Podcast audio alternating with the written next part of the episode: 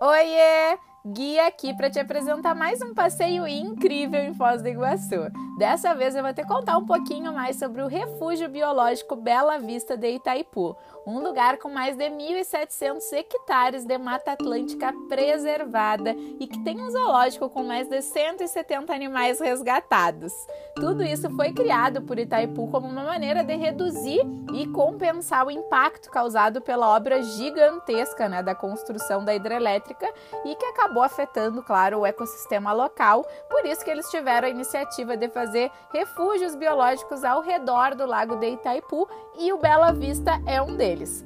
A visita ao refúgio é totalmente guiada. Na primeira parte é um passeio de ônibus e a segunda uma trilha que passa pela Mata Atlântica e pelo zoológico, onde a gente pode ver bem de pertinho muitos animais nativos da região que foram resgatados.